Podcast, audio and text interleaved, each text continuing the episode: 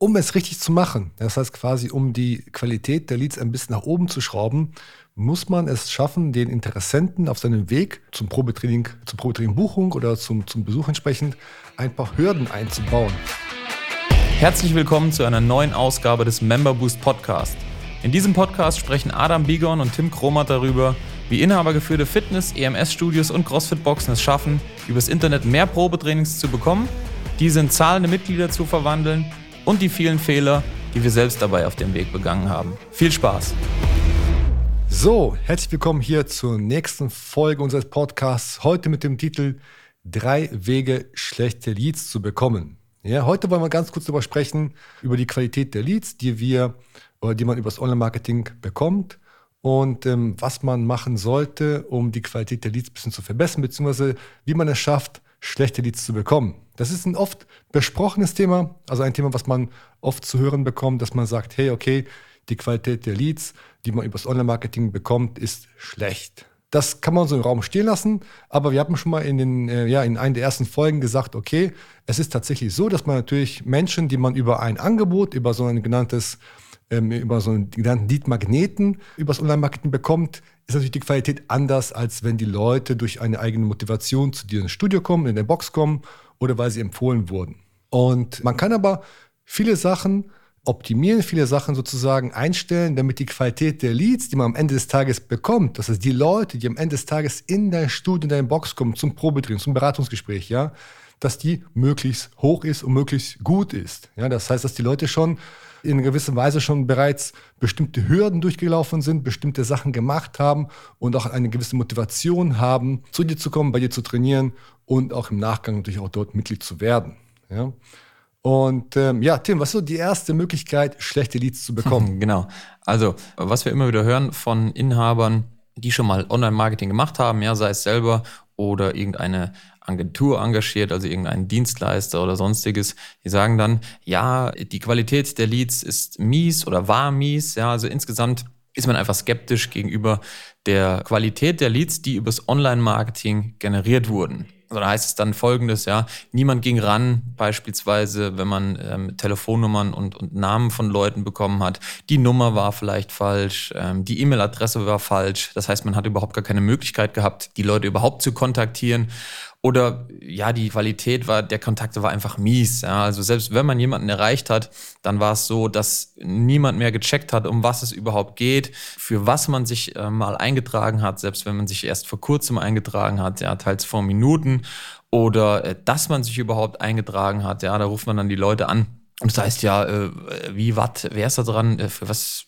Also die Leute checken gar nicht mehr oder tun zumindest so, als würden sie sich überhaupt gar nicht daran erinnern, für was sie sich eingetragen haben und geschweige denn wann. Ja, das sind so ähm, typische Kriterien oder typische Missstände, die auftreten, wenn man die Leads auf die falsche Art und Weise generiert. Und das ja einfachste Beispiel, wie man Leads generieren kann, und wie man miese Leads bekommt, ja, ist, wenn man beispielsweise eine, ja, ich sag mal, auf doof eine Kampagne fährt, die mit Facebook Lead Ads Leads beziehungsweise Kontakte und ähm, Kontaktdaten generiert. Ja. Was sind solche Lead-Ads? Genau, Facebook Lead-Ads sind folgendes.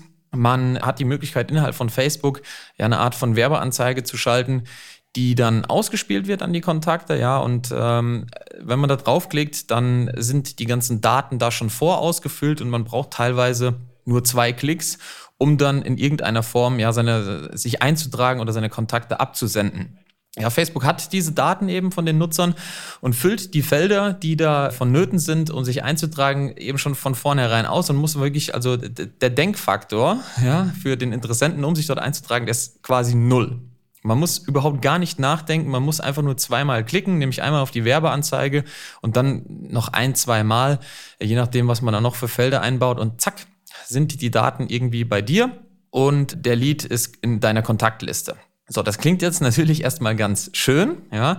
Wenn man aber vorher keine anderen Maßnahmen betrieben hat, marketingtechnisch, ja, also beispielsweise, wenn man diese Kampagne so als, als Erstaufschlag hernimmt, ja, für Leute, die einen noch, noch nie gesehen haben, die, die dich noch gar nicht kennen, ja, die dein Angebot noch nicht kennen, nicht wissen, was du machst, um was es geht, welchen Mehrwert du bietest und so weiter und so fort, ja, dann bekommt man eben Leute, ja, wie ich sie vorhin beschrieben habe, die ähm, überhaupt gar nicht checken, um was es geht, weil der Eintragungsprozess eben so einfach ist. Ja. Klingt erstmal paradox. Auch wir ähm, sagen natürlich, dass der Eintragungsprozess in, in, in, einer gewissen Form irgendwie einfach sein muss für den Interessenten. Das aber wiederum, ja, es gibt auch das umgekehrte Beispiel, ist einfach viel zu einfach und dann bekommt ihr eben miese Kontakte, die gar nicht wissen, um was es geht. Ja. Das ist mal Möglichkeit eins, miese Leads zu generieren, ähm, Facebook Lead Ads auf kaltes Publikum zu schalten, auf Leute, die dich noch nicht kennen. Möglichkeit zwei ist es, so richtig harte Gratisangebote zu schalten. Ja, mit harten Gratisangeboten meine ich folgendes, also wirklich so ganz plump zu sagen, hier trainiere bei uns zwei Monate kostenlos oder sechs Monate kostenlos oder fünf oder vier, ja.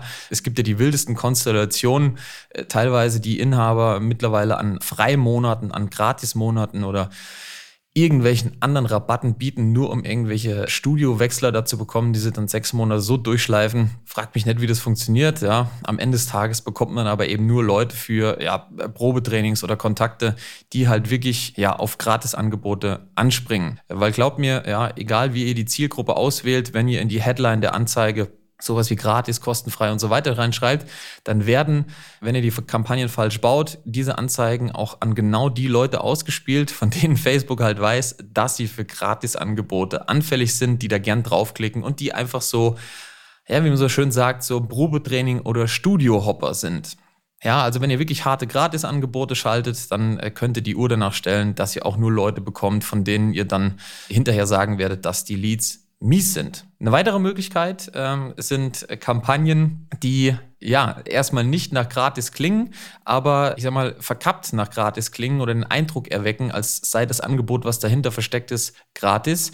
Nämlich äh, der Klassiker, so eine ganz verbreitete Kampagne sind sogenannte Testpersonenkampagnen. Testpersonenkampagnen sind ja nicht per se schlecht, ähm, da heißt es dann immer, wir suchen 30 Testpersonen für ein, keine Ahnung, X-Tage-Programm oder sonstiges.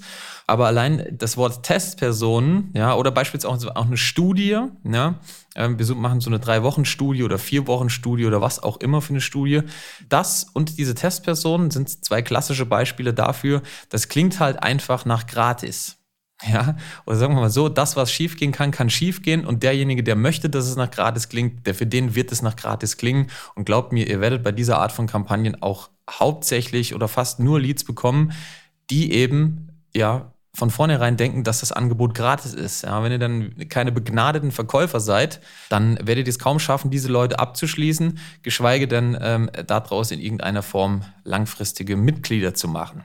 Ganz genau, Tim. Und um es richtig zu machen, das heißt quasi, um die Qualität der Leads ein bisschen nach oben zu schrauben, muss man es schaffen, den Interessenten auf seinem Weg zum Probetraining, zur Probetraining-Buchung oder zum, zum Besuch entsprechend ein paar Hürden einzubauen. Man nennt das auch in der Marketingsprache Micro-Commitments. Das heißt, der Interessent muss auf dem Weg zu seinem Probetraining in der Lage sein oder äh, entsprechend einige kleine Commitments eingehen, irgendwie kleine Hürden eingehen, um sich dort einzutragen. Das heißt, was kann es sein? Es kann natürlich sein, dass er erstmal sich irgendwo eintragen muss, dass er eine E-Mail bestätigen muss. Es kann sein, dass man eben vielleicht auch in einem Formular ein, zwei Fragen stellt, ja.